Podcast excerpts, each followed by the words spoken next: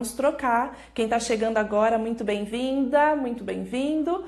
É, eu já disse que nessa live eu vou precisar muito da troca de vocês, muitas respostas e perguntas vão movimentar aqui a nossa reflexão, tá? Então eu começo perguntando, quem não afirmando até, né? Quem não sente é insensível. Isso senso comum. Todo mundo sabe, ah, aquela pessoa não sente nada, ela não se toca por nada. OK? E quando é que a gente aprende a sentir. A Larissa está respondendo quando dói na gente. A Maria Alice diz quando nascemos. Carol, quando nascemos. A Aline está dizendo quando tem amor. A outra Aline, bem-vinda, está dizendo não faço ideia. A Valéria, desde sempre. Ah, certo. Quem mais? Vocês estão de acordo? Quando somos permitidos, Érica tem aí uma pista. Quando a gente começa a sentir, quando somos permitidos. A Larissa na infância, certo? Vamos lá. Então, algumas pessoas acham que desde o nascimento, outras desde sempre. Esse desde sempre seria quando assim? Sempre quando? Desde a Valéria. Oi, Lu, amada. Que bom que você está por aqui. Marta, bem-vinda. A Bruna Leila está dizendo que acha é, quando reaprendemos, todos os dias. Certo. Então você acha que todos os dias, mas desde quando a gente passa a sentir? Ah, paperil polônio. Acho que aprender a sentir vem com a idade. Hum.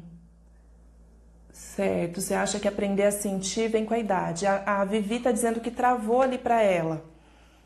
Para mais alguém travou, só para Vivi? Tá rolando aqui. Ah, tá. Valéria diz desde o nascimento. A Bruna tá dizendo que estou aprendendo, ela está aprendendo a sentir, tomando consciência cada dia mais. Tá legal. Tá. Muito bom. Vocês estão participando gostosamente. Isso aí, assim que eu gosto desse movimento gostoso. Fê, bom, boa noite. Chega cá, chega para cá. A gente está conversando sobre quando a gente começa a sentir. Então eu digo assim: ah, quem não sente é insensível. Mas quando é que a gente começa a sentir? E aí várias pessoas disseram várias coisas. Entre desde o nascimento, quando somos permitidos, ao longo da vida a gente passa a sentir mais e aprender a sentir. É, a, Bela, a Isabelle Isabela disse que quando nos envolvemos com as circunstâncias, certo. Então, tem muita gente chegando por aqui agora, muito bem-vindas. É, qual a pergunta na tua, Vivi? Teve a live travada, então vou repetir a pergunta, Vivi. Então, o negócio é o seguinte: eu faço a afirmação de que quando uma pessoa não sente, ela é insensível. Quando ela não sente, ela é insensível. E aí a pergunta que fica é: quando é que a gente começa a sentir? Então, diante disso, Vivi, várias pessoas foram dizendo, desde o nascimento, uh, agora a Bruna está falando, sentir desde o nascimento, agora ela está reconhecendo o sentimento, e aí é que tá. A Raquel diz que sentimos o tempo todo, conhecemos o mundo pelos sentidos. A Lucélia está dizendo, sentimos desde o início da vida, porém sem a elaboração mental. Amada Lu, então defina qual é o início da vida para você, desde o nascimento ou desde a concepção. Hum?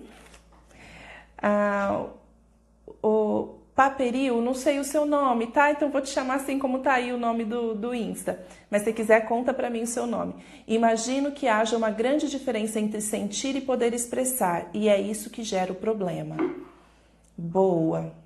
Boa questão aí, hein, para a gente pensar. Então, veja só, vocês responderam diversas coisas que fazem muito sentido, muito sentido. A Vivi está dizendo que desde que nascemos, mas vamos conhecendo os sentimentos conforme chegam as emoções. A Lucélia, que é uma pessoa especialista em nascimentos, diz que desde a fase embrionária, com as células neurológicas. E o Pedro, ô oh Pedro, pronto, agora já te chamo pelo nome. É, vejam lá, vou repetir a resposta da Lucélia, que é muito sabida nessa história de bebê, de nascimento, então acho que a gente pode ir por ela, hein? Fase desde a fase embrionária, tá? Com as células neurológicas. Então é isso, galera. Vocês todos disseram coisas com muito sentido mesmo, porque a gente sente desde que nasce ou vai aprendendo a sentir. E aí, aqui a Lu tá trazendo a Salve Rainha da Ateliê também está dizendo, desde a barriga da mamãe, os bebês são sensíveis ao toque, aos sentimentos da mamãe. Isso aí. Então, desde que nós estamos na barriga mesmo, e a Lucélia deu aí até uma explicação mais técnica, dizendo que até a partir das células neurológicas, desde a fase embrionária. Então, é isso. A partir de o momento da concepção, desde a constituição ali dessa, desse ser dentro da barriga, dentro do ventre da mãe, já há sensibilidade para as emoções. E aí, vocês sabem que existe uma diferença entre emoção e sentimento? Eu aprendi isso na minha pós-graduação de psicologia transpessoal e eu fiquei tão impactada em saber que existe essa diferença entre emoção e sentimento e que sentimento é algo de um nível até mental. Ah, parece uma coisa doida. Mas eu falo disso daqui a pouco. Vamos voltar lá para essa ideia de, bom, se a pessoa não sente, ela é insensível e se ela tem a possibilidade de sentir desde o início da vida, que é desde a concepção, o que acontece para que alguém se torne insensível? Porque se ela pode sentir desde sempre, onde foi que onde é que se rompe essa conexão com o sentir? E aí, lá atrás, alguém deu uma resposta que foi a Érica que disse: "Sentimos quando temos permissão". E aí outra pessoa disse que a gente aprende a sentir na infância, que foi a Larissa. Então tô voltando aqui, né? E a, e a Larissa, que respondeu primeiro, a Laricintas disse quando dói na gente, né? Quando somos permitidos, a Érica vai falar. Então, essa resposta, essas respostas vão nos dando pistas de que alguma coisa pode acontecer ali na infância e que há uma desconexão dessa, dessa pessoa, porque se ela nasce, um bebezinho, ela, ele nasce com possibilidade de sentir, porque ele já tem essa carga desde a barriga e ele já nasce com esse aparato para sentir e por que, que ele para de sentir. Então, as emoções que eu coloquei ali no título dessa live, raiva, alegria, tristeza e medo são emoções ditas primárias, primordiais. Além dessas quatro, tem outras duas que não vou tra tratar detalhadamente aqui, mas surpresa e nojo. Então, são essas seis é, emoções primárias que o ser humano tem predisposição para vivenciar. É inato isso, vem, vem de fábrica, tá? Então hoje aqui a gente vai falar das quatro: raiva, alegria, tristeza e medo quais são as funções dessas emoções. Então, para a gente aprender a como lidar com as emoções das nossas crianças, a gente precisa falar disso. A gente precisa saber para que serve, né? Porque se eu deixei esse começo bem forte aqui para vocês pensarem, se a pessoa não sente, ela se torna insensível. A última coisa que a gente quer é educar pessoas insensíveis, não é mesmo? Você fala, nossa, eu quero ter um filho sensível, uma filha sensível, conectada com as outras pessoas, que se relacione bem. Né? E como é que essa pessoa se relaciona bem se ela é insensível? Então, tá, não, não quero educar uma pessoa assim. Como fazer então? Como lidar? Eu preciso primeiro saber que essas emoções são primárias, que a pessoa nasce tendo a possibilidade de vivenciar raiva, tristeza, medo, alegria ok? E aí a gente precisa entender que cada uma delas tem uma função. Vamos começar pela raiva? O que, que vocês me dizem aí? Para que serve a raiva? Acreditem, serve para alguma coisa. Serve para alguma coisa. Para que serve a raiva? Deixa eu ver o que, que vocês estão me dizendo. Me digam aí, para que serve a raiva? Daqui a pouco eu vou perguntar para que servem as outras, então já vão preparando as respostas de vocês. Para que serve a raiva? Tem que ter um para quê, porque se a gente já nasce com essa predisposição, tem que ter um para quê. Vamos pensar nisso? Alguém se arrisca? Para que serve a raiva? Descarregar energias, a Carol diz. Descarregar energias. Ah, vou anotar aqui o que vocês estão me dizendo. A Carol está dizendo que descarregar energia é, é uma função da raiva, ok? A Bruna disse que serve para nos proteger. É, a Aline falou para testar o nosso equilíbrio. Para demonstrar algo que não se concorda. Tá. Todas essas, essas é, respostas de vocês têm um nível de interpretação. Tem um nível de interpretação e que, tá, que vai levando para um, um nível mental. Aqui, ah, tá, deixa eu pensar. Vamos para um lugar mais instintivo. Instintivamente, para que serve a raiva? O Pedro disse que acha que a raiva pode nos tirar de momentos ruins e também pode criá-los. Boa, Pedro. Também. Importante isso está dizendo, embora ainda seja uma elaboração mental. Né? A raiva para Lucélia é uma criação instintiva. Tá ok, Lu? Uma criação instintiva que, que vem aí trazer um, que vem trazer um movimento, né? Então essa essa raiva que essa, essa criação instintiva que serve para nos é, a, a Bruna falou ali para nos proteger. Aqui agora a Vivi de novo está falando para defesa né? O Pedro disse: sem raiva ou revolta, a gente continua se machucando, mas também pode machucar. Muito legal. É, é uma forma de se defender. Isso aí, Carol. Então é isso, nós estamos no caminho. Então, beleza, a raiva serve para colocar a gente em ação, para colocar a gente em ação, em movimento. Sem raiva, há paralisia. Então pensa lá nos primitivos, quando diante de uma situação em que causa um impacto e a raiva serve para um movimento, para tomar uma atitude, para eu tomar uma ação. Sem raiva, ação paralisada, né? As pessoas que vivenciam processos depressivos, elas podem parecer para as outras pessoas muito tristes, mas muitas delas têm a sua raiva reprimida e aí, por isso, a paralisia, a pouca pressão de vida, a pouca vitalidade. E quando as pessoas que vivenciam um processo depressivo buscam um processo terapêutico, um terapeuta pode potencializar a raiva dessa pessoa, pode ajudá-la a encontrar esse lugar de raiva para então, uau, encontrar o movimento necessário para emergir de um processo depressivo. Então vejam quanto é importante. A Érica disse que a raiva nos movimenta. Raiva é muito energia, é fonte de energia. Então tem uma função vital. Vital. Vamos para a tristeza. Para que serve a tristeza? Como a gente não tem muito tempo, eu peço que, que vocês me mandem as respostas e eu vou falando aqui, daqui a pouco eu vou lendo, tá? Então pensa lá, como que a gente fica quando a gente está triste fisicamente? Antes de falar da tristeza, quando a gente tem raiva, não tem uma coisa de um ímpeto assim, quase que a gente vira uma fera? Então já denota aí o nosso movimento. Tristeza nos leva para qual sensação corporal?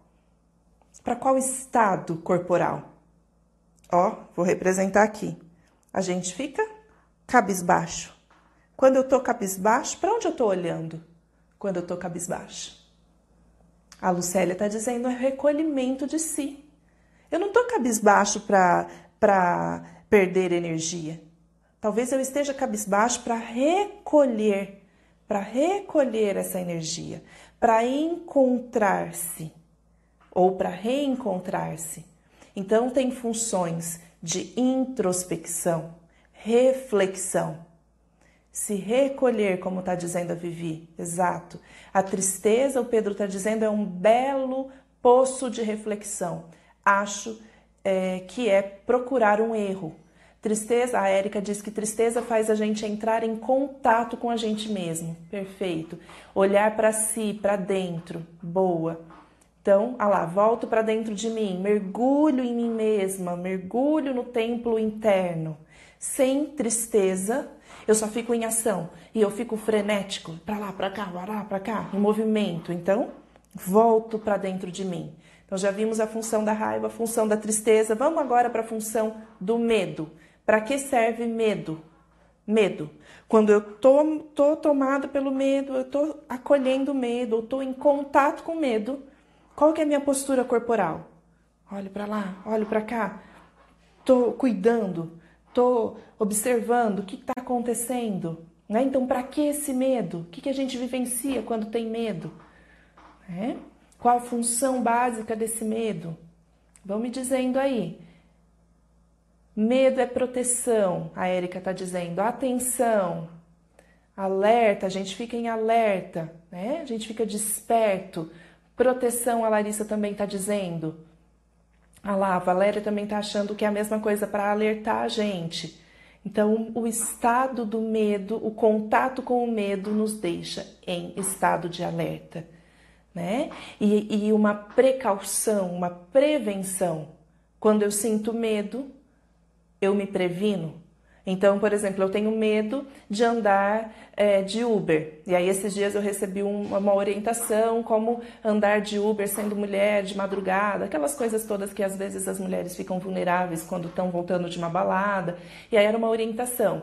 Ah, tá, se eu sinto medo, eu não vou entrar toda despreocupada no, no Uber. Ah, compartilha sua localização, avisa onde, quando você está saindo, deixa o seu celular despertar. Uma pessoa né, coloca essa dica na postagem para despertar a cada 10 minutos ou 3 minutos, e aí você atende como se fosse uma ligação e você estivesse falando onde você está.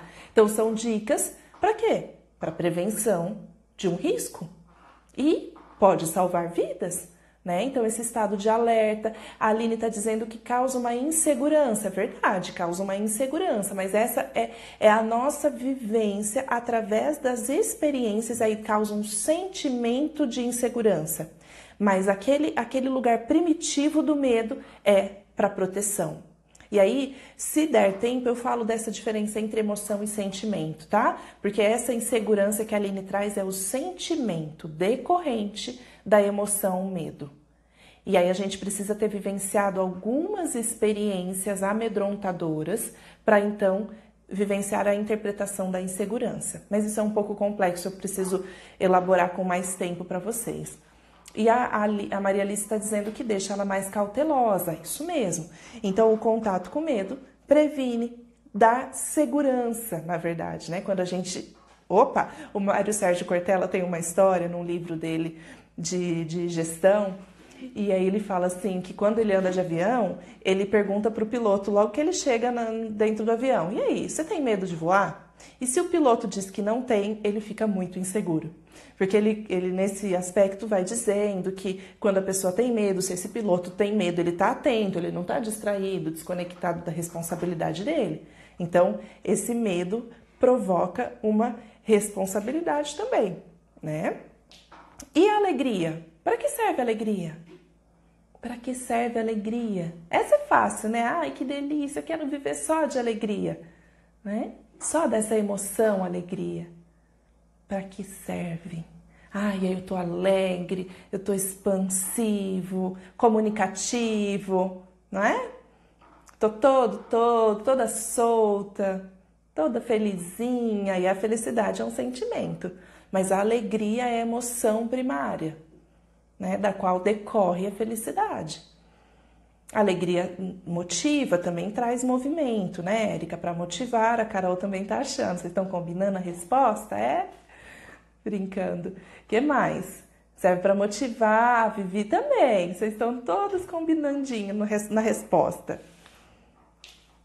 Quando a gente está alegre, a gente se conecta também, né, com o outro a gente se sente pertencente, a gente expande a nossa própria existência através da comunicação, da expressão.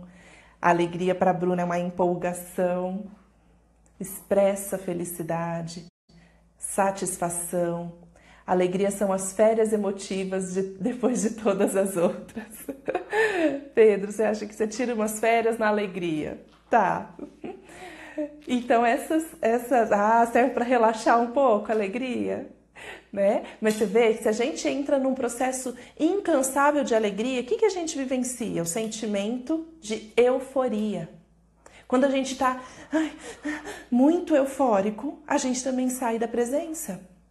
Então a alegria tem um lugar também. Quando ela passa do ponto, vira esse processo ansioso de euforia e que não é legal para ninguém, né?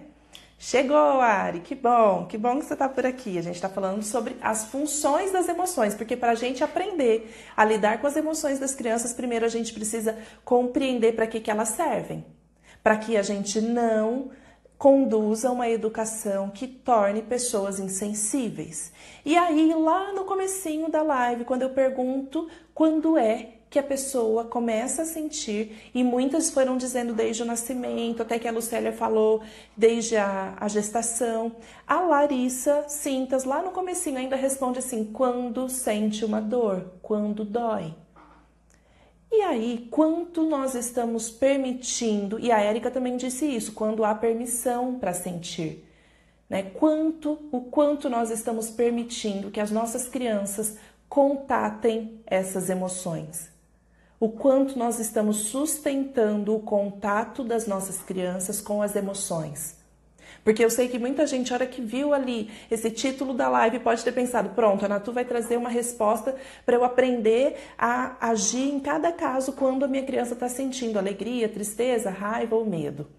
Né? Na verdade, para além da gente pensar em estratégias de lidar com essas emoções, nós precisamos começar a sustentar essas emoções, permitir a existência delas, mas a existência genuína. Porque aquele comecinho de live que eu digo, pessoas que não sentem são, são insensíveis, essa lacuna pode começar na infância. Quando a criança não tem permissão de expressar o que ela sente, ou ainda nem tem permissão de sentir, porque quando ela vai atravessar um processo de tristeza, alguém vem e a resgata. Retira ela dali imediatamente. Calma, calma, não precisa ficar triste. A mamãe dá. Tô, tô aqui o seu presentinho, tô aqui aquilo que você queria. Não. Não sente, não sente. É como se eu enviasse essas mensagens. Não contate tristeza. Você não precisa ficar triste, não precisa ficar triste, não precisa, não precisa, não precisa chorar. Eu não deixo contatar. E essa pessoa vai crescendo sem entrar em contato. E ela vai crescendo, e ela vai crescendo na alegria. Alegria, alegria, alegria. E a Bruna escreveu que alegria em excesso desconecta. Porque desconecta das nossas emoções primárias, que são aquelas que nós temos desde o nascimento. E aí tira a gente desse lugar de humano. Humano nasce, aliás, desde a barriga, tem potência emotiva e nasce já emocional, vivenciando emoções. E aí, em algum momento, alguém corta, às vezes desde que são bebezinhos. O bebê vivencia processos de tristeza, de raiva, de medo, de alegria e aquelas outras duas, nojo e surpresa, né? Que eu disse no começo da live que também são funções e emoções primárias. Né? Então, quando a gente não sustenta as emoções das nossas crianças, isso é importante ser registrado. Isso é importante que a gente grave muito. E por isso eu estou repetindo. Quando eu não permito e não sustento, não acolho, não permito a expressão de emoção das minhas crianças, eu estou conduzindo a insensibilidade. Eu posso dizer até de forma mais dura, a gente está produzindo insensibilidade. E depois, lá na fase adulta, alguém vai cobrar dessa pessoa que ela seja sensível. Às vezes, lá na adolescência, nossa, que adolescente indiferente às dores do mundo, não tá nem aí, só liga para o consumo, só quer ter, ter, ter, não sente, não tem empatia. Como é que vai ter empatia se não sente em si mesmo as emoções? Como é que vai perceber as emoções dos outros se não sente? Se não sente dor, se não atravessa períodos de tristeza, de raiva, de medo, de alegria. Alegria, pelo visto, é fácil. A gente quer que os nossos filhos sejam alegres. Ah, o objetivo da vida é ser feliz, é ser alegre. Tá, mas aí essa não é a vida do humano. Porque a vida do humano traz sofrimentos. Por exemplo, a chegada de um irmão, um sofrimento. A entrada na escola, sofrimento. A mudança da escola, sofrimento. A permanência naquela escola, sofrimento. Um, um objeto, um desejo não atendido, sofrimento. É vida. É sofrimento, é verdade. E como eu lido com isso? Ora eu vou sentir raiva, ora eu vou sentir medo, ora eu vou sentir é, tristeza. E quem está ao redor, o que faz quando a criança sente? Resgata ou permite a existência? Eu vou ler um pouquinho do que vocês estão me dizendo. A Vivi disse que acredita que a gente não deve bloquear as emoções. A Raquel disse que suportar as emoções das crianças no sentido de dar suporte. É isso mesmo, Raquel. Eu sempre é, utilizo essa palavra suportar e eu faço muito essas expressões aqui com, com as mãos para dizer para vocês que essa, essa sustentação, suportar, dar suporte, né? A Vivi está dizendo sobre não chora, não grita, não fica triste, essas palavras todas né, vão conduzindo pessoas que não sentem. E se a gente for fazer um resgate de pessoas com as quais hoje a gente convive na vida adulta, e a gente escutar essas pessoas, como foi a infância dessas pessoas, algumas não puderam sentir porque muito cedo precisaram amadurecer. Algumas sentiam e ninguém via e ninguém validava. Outras eram completamente privadas de sentir com a superproteção, foram mimadas. Então, quando a gente volta na história de vida dessa pessoa, muito provavelmente a gente identifica os pontos de quebra com a sensibilidade. Onde foi que quebrou?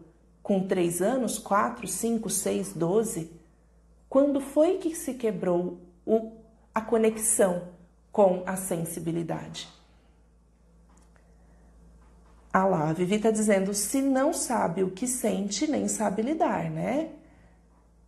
Oi, oi, quem está chegando aqui agora? O objetivo da vida é evoluir, é? Nós não estamos aqui para ser felizes, né? Apenas. Nós podemos ser felizes, mas a gente está aqui para viver. E não vamos passar pela vida de passagem, né? É, como lidar com um bebê de um ano que está começando a ir na escola e chora para ficar lá sem a mãe? Ah, essa é uma questão importantíssima, né? Sobre o período de acolhimento e adaptação na escola, que traz muitas dessas emoções. Então, é, como é, essa live não é específica para a gente falar da adaptação, mas sim para a gente falar das emoções, eu vou ir por esse enfoque, tá? Para te responder. É, é preciso permitir a expressão da emoção, é preciso ter como expectativa a vivência dessas emoções. Quando eu vou levar um bebê de um ano é, para a escola e eu vou com uma expectativa de que ah, ele vai amar, afinal ele tá tão sociável, ele vê as crianças na rua e quer brincar, ele tá tão assim, ele é tão expansivo. Quando eu vou com essa fantasia de que o bebê está precisando da escola e que ele vai ficar super feliz lá, e esse bebê contata medo, porque dá medo se separar do papai e da mamãe. E esse bebê contata raiva, porque que raiva que estão me deixando aqui, que são processos instintivos. São emoções primárias, como a Lucélia disse lá atrás, que não tem elaboração mental. Porque quando tem elaboração mental é sentimento, e aí isso vem depois. Mas as emoções primárias, elas são assim, puras elas, são, elas atravessam a criança. E o que você pode fazer nesse momento? Acolher mesmo e permitir que ela chore, né? Cuidar que a escola também permita, porque tem escola que distrai a criança do choro e quer tirá-la desse estado e quer imediatamente levar a criança para alegria. E ela está sentindo uma emoção humana primária, então sustenta, suporta, permite e acolhe e comunica a ela é provável que você esteja muito triste mesmo. E aí eu já estou dando estratégias de como lidar com emoções, não só na entrada na escola, né? Mas você está percebendo que uma criança está introspectiva, ela está ali, ó, voltada para si mesma na tristeza. Você pode utilizar a estratégia da neutralidade amorosa, que a gente já falou em uma das lives, né? Ou em alguns momentos é necessário que você dê contorno e dê palavras para de ficar usando 1.500 palavras e sentimentos adultos e elaborados para nomear as emoções das crianças. Usa esse repertório, quatro. Ou ela está com raiva, ou ela está triste, ou ela está com medo, ou ela está alegre. Usa essas quatro. Sabe, tem assim, ó, uma anotação, uma fichinha. Abre ali seu, seu repertório. Quatro. Ah, deixa eu perceber. Esse comportamento é de quem está com raiva ou de quem está triste? Tem gente que com tristeza não fica tão introspectivo, expressa de outra maneira, chorando, gritando. Tem gente que isso é medo, não importa bem, não, não é nosso papel saber de, de cor e perceber sensivelmente exatamente aquilo que a criança tem. Não é esse o nosso papel. O nosso papel é poder permitir que ela vivencie uma dessas quatro coisas. E aí a gente pode comunicar a ela, se você tem a tua intuição e tua percepção de que ah, isso é raiva. Filho, filha, tô percebendo que você está sentindo raiva. Às vezes a gente usa muito tá com raiva normal, é, é, a nossa forma de lidar, mas olha só, é como se a raiva tivesse fora da gente, a gente tá com ela. Então eu pego ela e fico comigo. Agora quando você sente, é uma coisa que te atravessa. Você tá sentindo raiva. Tá tudo bem se você falar tá com raiva, viu? É só para você pensar nesse sentido do sentir. Você tá sentindo raiva né? É mesmo, dá raiva mesmo. E aí a gente valida como lidar com as emoções das crianças. Permitir que ela sinta. Permitir que ela sinta. Reconhecer a função primária dessa, dessa emoção. Reconhecer os sinais que essa emoção te traz. Se ela está com medo, ela está precisando de segurança.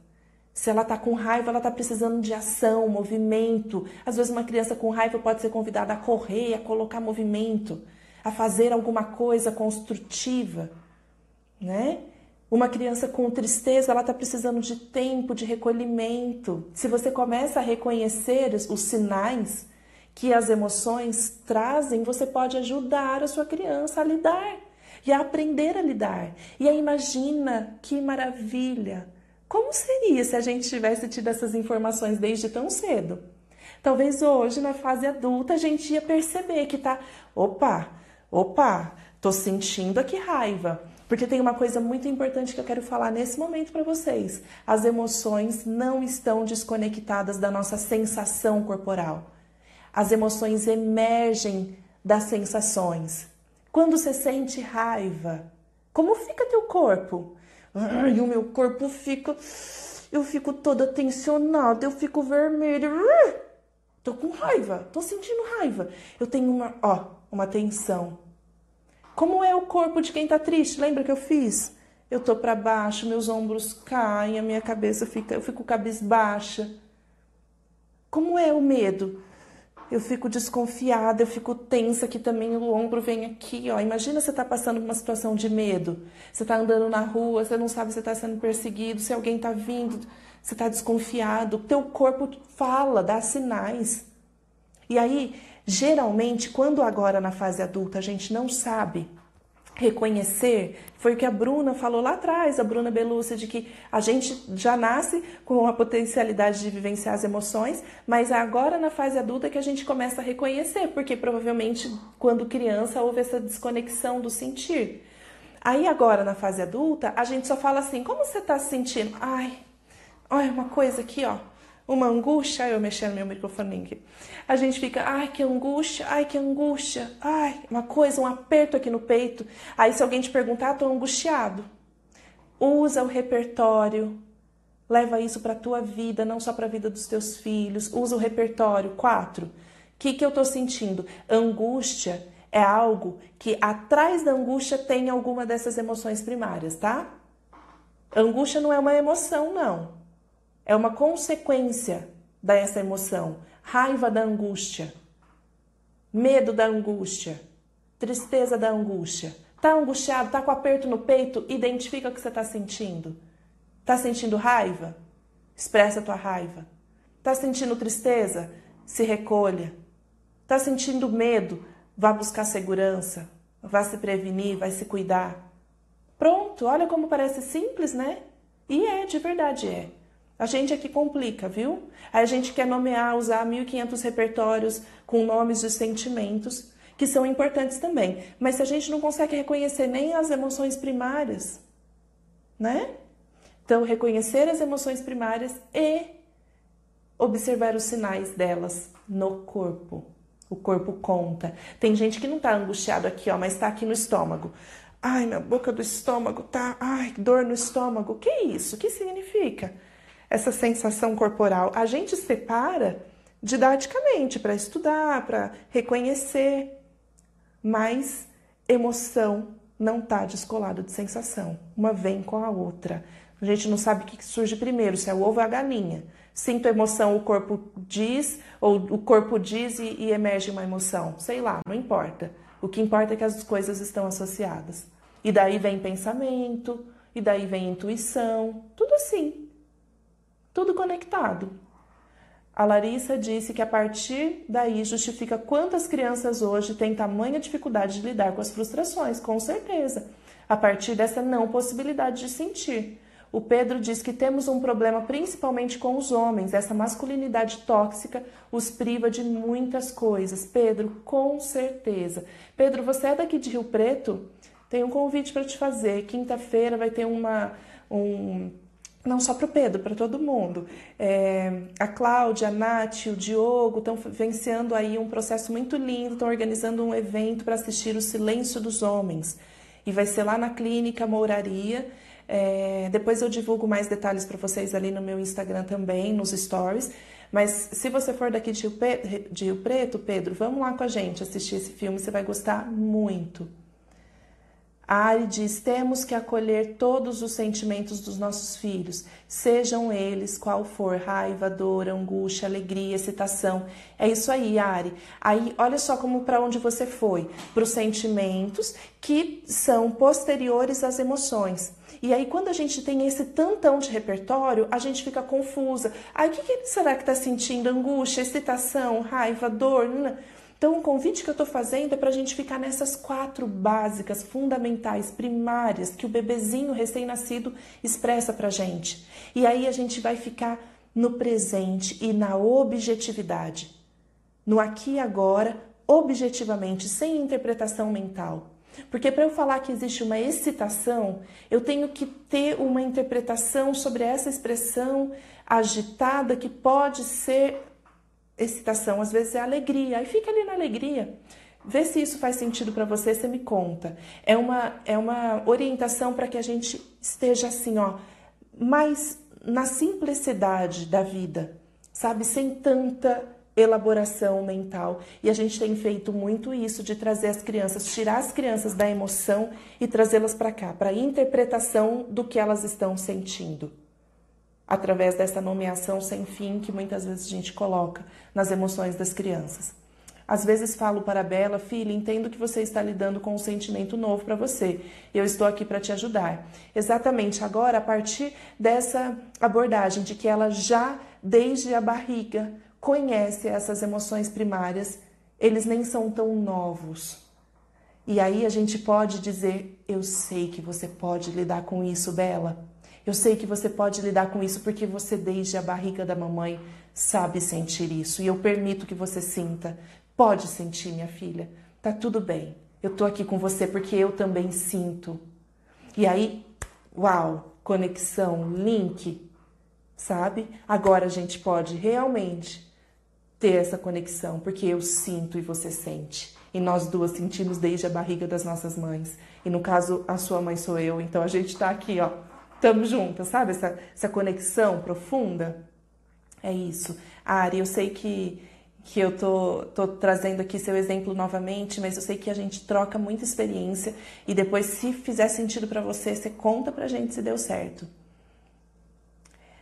É, a Bruna está dizendo, e quando a criança reconhece que está com medo e não quer sentir, ela tem sete anos e não gosta de filmes porque sente medo na parte do suspense, mas não quer parar de assistir. Então ela tá com medo e não quer sentir, mas ao mesmo tempo ela quer assistir ao filme Deixa eu ver de novo se eu entendi a pergunta. Não gosta de filmes porque sente medo na parte do suspense, mas não quer parar de assistir. Então ela tem medo de sentir medo. É isso? Medo de sentir medo? Normal. A gente tem medo de sentir tristeza, medo de sentir raiva, né? E ao mesmo tempo parece que, pelo que você escreveu e se eu entendi certo, que ela tem uma aproximação né? Ela vai fazendo aproximações sucessivas assim desse medo. É muito comum o desenvolvimento humano se dar dessa maneira mesmo. A gente é, rejeita, ao mesmo tempo se aproxima, rejeita, dá um passinho para trás, dá mais dois passinhos para frente. Esse processo é super natural. Os contos de fada, por exemplo, são potenciais para as crianças elaborarem o medo. Né? Então a gente permitir que elas lidem com o medo. E se ela sentir medo a ponto de não poder suportar, respeitar também. Né? É bom respeitar. O Diogo tem uma, uma, certa experiência com filmes assim, de que quando, se ele tiver aqui, ele tá por aqui, se ele puder, depois escreve pra gente contando, de que quando ele, ele ficou com trauma de filme de terror, porque ele parou num momento e não continuou assistindo. E o fato de não continuar assistindo criou toda uma fantasia daquele, daquele crime, ou não sei bem do que era, mas assim, de não ter solução. E um filme que tem um suspensezinho, logo depois tem uma resolução, né? E isso é bacana, porque aí dá para perceber que pode se atravessar o medo e que depois dele tem alguma outra emoção, tem algum outro contato, né? É... Porque essas emoções são energias vitais. Porque essas emoções são energias vitais, por isso sentimos no físico também. Ah, sim, você está falando ali sobre essas as emoções é, primordiais, né, serem serem comuns a essa criança desde cedo, porque são energias vitais. Exatamente, elas são essas emoções que nos instauram como humanos. Né? Ela, ela nos diferencia de outros mamíferos, a possibilidade de sentir. Né? E aí eu fiz uma, uma anotação aqui sobre o que a gente tem que fazer então enquanto pais, porque eu tô, tô sendo encaminhada aqui já para o fim. A Ari está dizendo que faz muito sentido e diz que é lindo, que eu disse que bom. E quantos adultos não sabem lidar com as frustrações? Ah, você conhece muitos, Raquel? Eu não conheço quase nada. a gente pode se incluir também, porque a gente tem mega dificuldade, né? Qualquer ser humano de lidar com as frustrações. Natu, fale um pouco sobre acolher e dar limites. Por exemplo, a criança com raiva bate no colega, pai, mãe, cuidador. Falo sim. É... E aí o Pedro, só estou fazendo uma revisão aqui porque eu tenho que, que ir finalizando. Vamos ver se eu consigo juntar essas perguntas todas. Como se cria uma conexão, relação com uma criança que não é seu filho? Pedro, a gente faz muito isso na escola, sabe? A gente cria conexões profundas com as crianças que não são nossas filhas, dedicando amorosidade e afeto. Afeto linka, é a cola, sabe? Então, a partir da sua disponibilidade para ser afetado pela criança, ela sente e se conecta a você. Ai, você é muito boa no que faz, parabéns, eu tô amando o curso de fronteira. Ai, que linda, Suzy, obrigada por você estar por aqui também. Criar brincadeiras que movimentam o medo, para que a criança vivencie o medo com segurança. Aqui em casa brincamos com sombras, movimenta muito medo no meu filho e permite ele vivenciar brincando. Que lindo, Raquel, essa, essa sua experiência. Olha lá que legal, Bruna. Bruna Leila, né, sobre o que você perguntou. Então, brincar com o medo. Ai, maravilhosa essa sua dica. Brincar com o medo, muito lindo. E o Diogo tá contando que verdade, assistiu um filme de suspense e ficou com muito medo antes de revelar o fim. E tenho medo até hoje de filme de terror. Não gosto de ver nem as chamadas. É verdade, gente, ele muda quando tá passando. E a Carol queria saber mais. Queria saber mais sobre o que mesmo? Carol, desculpa porque talvez ficou no delayzinho de alguma outra coisa que eu estava falando. Oi, Gabi, que bom que você está por aqui. Eu ia dizer sobre essa. Ai, deixa eu ver se eu deixei alguma aqui. Ah, tá. Já falei do, a resposta do Pedro. Ah, a Raquel falou sobre como é, acolher e dar os limites. Ok. Então, assim, eu digo que sentir deve e pode. Né? Espaço para sentir pode, espaço para expressar Pode. O que, que nós temos que educar? Os, a, as emoções? Eu posso dizer para uma pessoa que está no meio de um processo de raiva, dizer, olha, nessa situação não cabe raiva. Você deveria estar triste. Não raiva. Raiva não pode. É isso que a educação fez ao longo dos anos com a gente. A gente tem pavor de sentir raiva, porque raiva é feio. Então, isso, gente, já era, caiu por terra. Eu não educo as emoções Isso, é, as emoções são próprias da subjetividade humana. Cada pessoa lida com uma situação de determinada maneira, ela responde àquela situação de uma determinada maneira. Às vezes, é, uma mesma situação vai provocar raiva num sujeito, num indivíduo, e tristeza no outro. A gente está cansado de ver situações assim. Às vezes, o casal lida de maneira diferente com as mesmas situações ok? Então a gente não educa emoção porque a gente respeita e acolhe a emoção daquela pessoa. Tem gente que é mais raivosa mesmo, isso depende do temperamento, vem de fábrica. Tem gente que é mais melancólica, né? Tem gente que é mais expansiva, alegre, tem gente que é mais medrosa.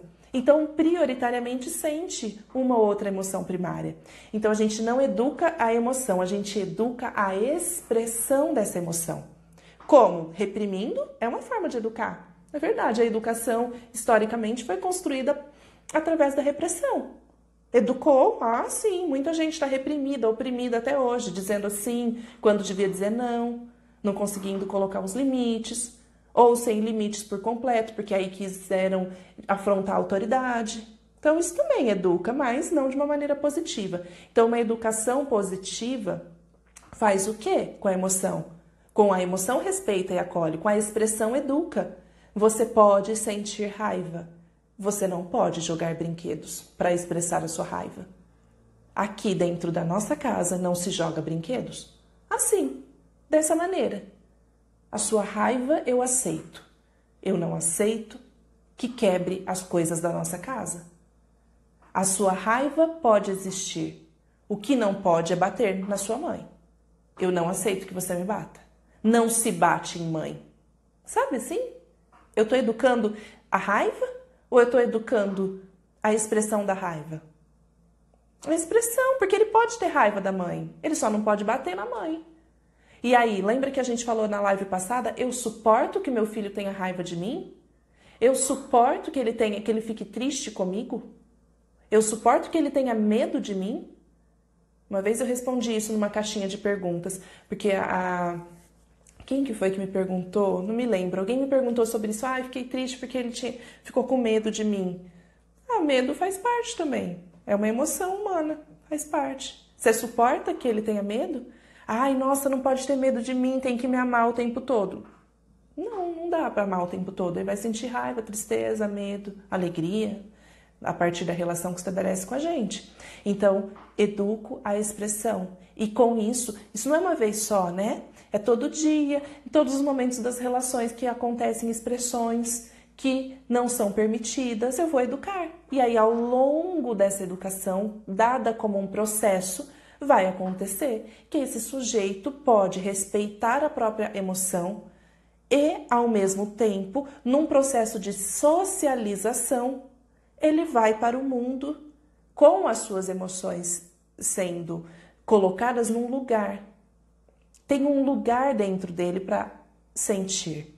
Tem um lugar dentro dele para se conectar com o sentir do outro. E tem uma expressão ajustada à possibilidade do local. Tem gente que está sentindo muita raiva. E eu escutei um relato outro dia que a pessoa sentiu muita raiva numa situação de que realmente provocou muita raiva mesmo. Qualquer um sentiria muita raiva. E ela no espaço social, se conteve. Educação dela. Ela conteve a raiva no espaço social, mas quando ela chegou em casa, ela gritou, ela chorou, ficou, jogou coisas dela que podiam, tipo um travesseiro, uma almofada. Ela lidou com isso de alguma maneira. Outra pessoa pode canalizar sua raiva para o esporte e vai lá e joga e corre. Quanta gente que corre para canalizar? Emoções, né? Então, assim, a gente vai educando e vai descobrindo possibilidades. Tem uma escola que é uma referência para mim, algumas pessoas já até me marcaram que saiu na Vida Simples, uma reportagem com a dona Teresita, da Tearte de São Paulo, e ela lá tem uma fábrica de tijolos, ela chama assim. Então ela pega tijolinho assim, é, desse tijolo vermelho, sabe? Eu não sei como chama, e martelinhos de carne.